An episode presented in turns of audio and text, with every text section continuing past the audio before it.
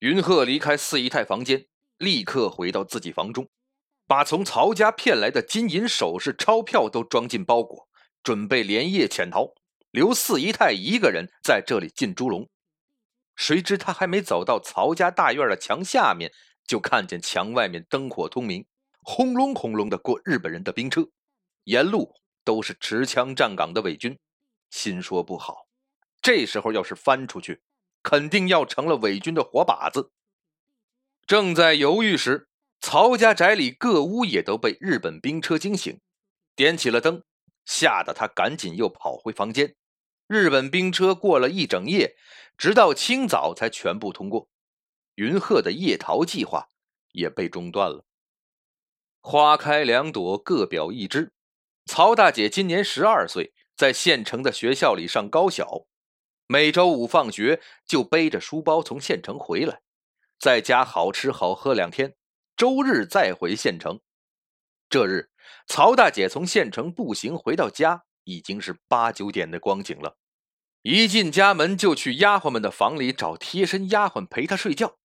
丫鬟说：“老爷在清修，不让我们进去内宅。”弄得她莫名其妙。百无聊赖，就拿着算术课本去找四姨太，借着问题目的名，想去跟四姨太八卦学校里的事儿。走到门口，还没等敲门，就听到里面四姨太“嗯啊”的呻吟，床儿吱吱喳喳作响。他虽然年纪小，还没尽明白大人的事儿，但却记得他爸的打。之前就是跟着丫鬟在姨太太窗底下听窗根儿，被他打逮住。狠狠地打了几个耳光，跟着他偷听的丫鬟也被打个半死。一听到里面嗯啊吱呀，以为他达又在里面跟四姨太玩耍，就想起了当时几个耳光的疼，转身就要走，手一忙脚一乱，曹大姐跌了个大马趴，算术课本也跌扔出去。他刚要去捡，就听见里面嗯啊吱呀的声音停了，响了脚步声。他以为是他爸又要出来打他，书也顾不上捡，往回就跑。曹大姐跑回房中，惊魂未定，后悔的要死。知道这书如果被他打捡了去，这顿打还是跑不掉的。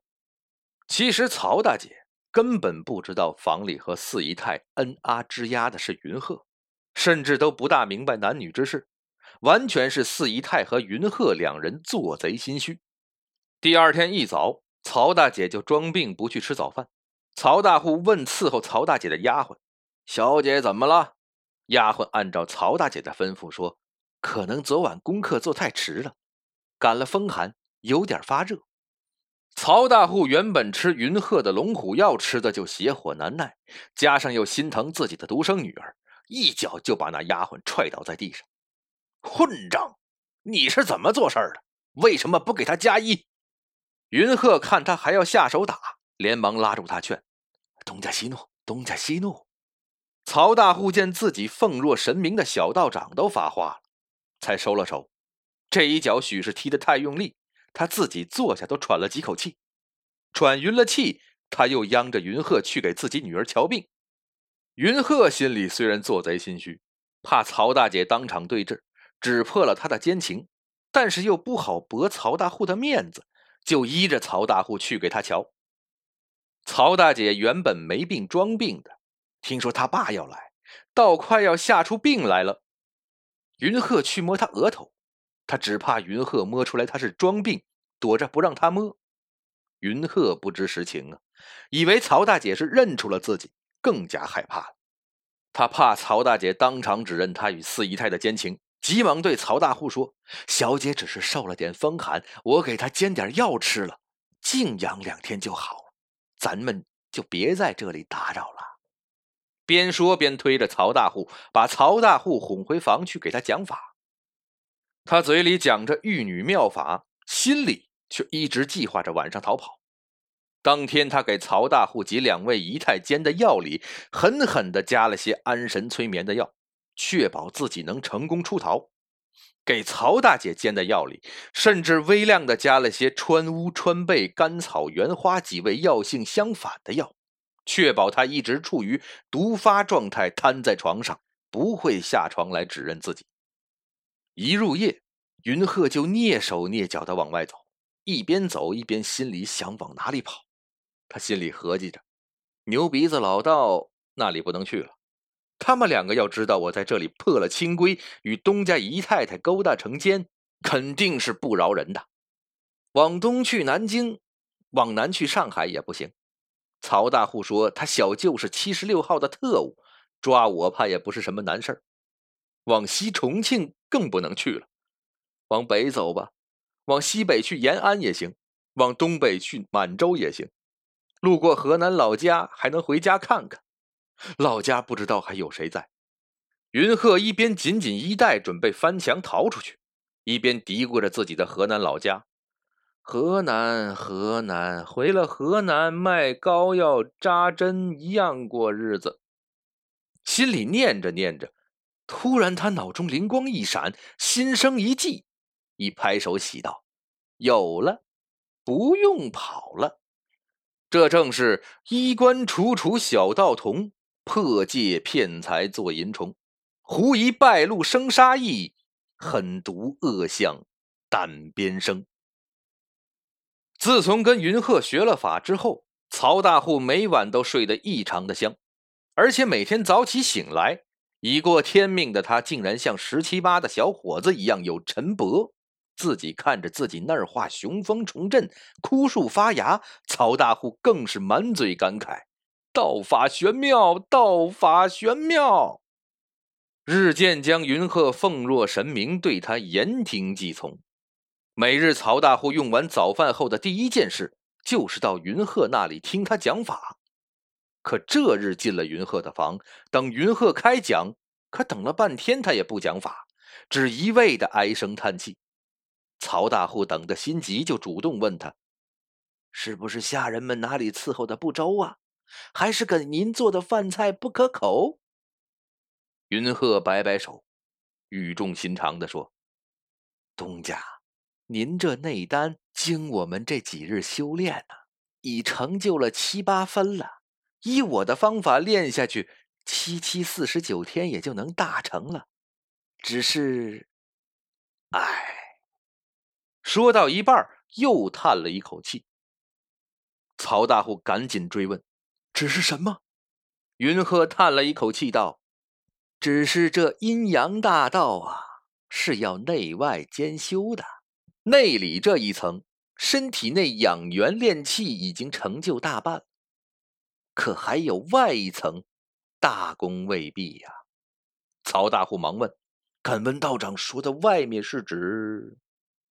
云鹤答道：“内指的是你的内丹修行。”外则指的是你做的功德，你久不生子，就是因为小少爷投胎路上迷了路。我白天给你讲法，晚上回去也未曾安眠，夜夜下阴山去给你那令郎公子大少爷带路，带他投胎到你这里来。云鹤抬头看看，曹大户正目不转睛的听，应该是被自己唬住了，就接着说。可从黄泉到忘川呐，要走七七四十九日。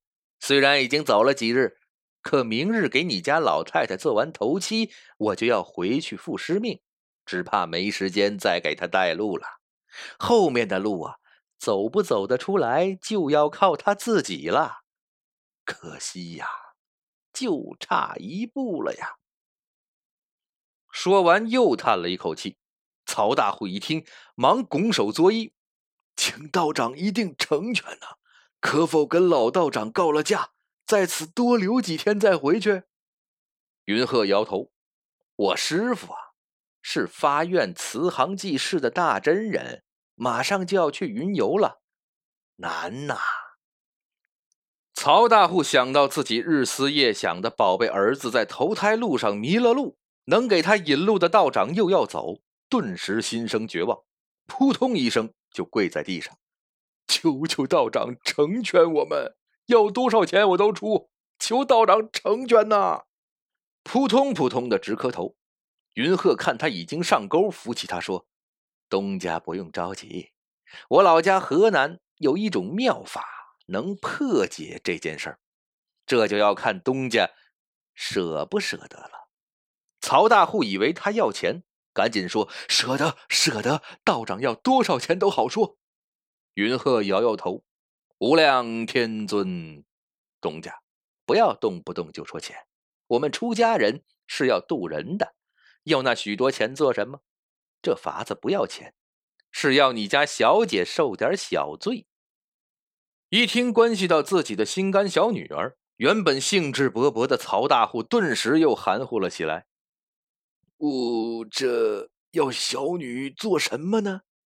云鹤看他有些犹豫，放缓了语气说：“东家别怕，只需你家小姐吃着安神的药，带她睡去，用红绸裹上，我给你家小姐施针，把她的灵魂放出去。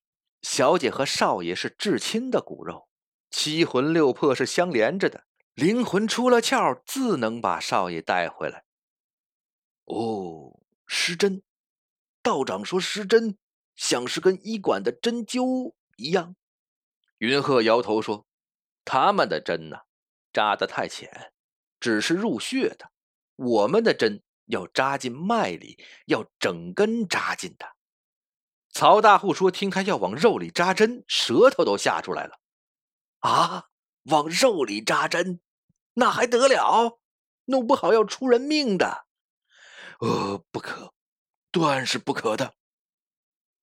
云鹤见他直摆手，回绝的很是坚决，也就不再陈说，故作无奈似的摇头笑笑，也不再给他讲法，低头喝了一口茶，跟曹大户把今晚头七要用的一应物品确认一遍，在确认一切都准备好之后。打了个鸡手，就径自回房去了。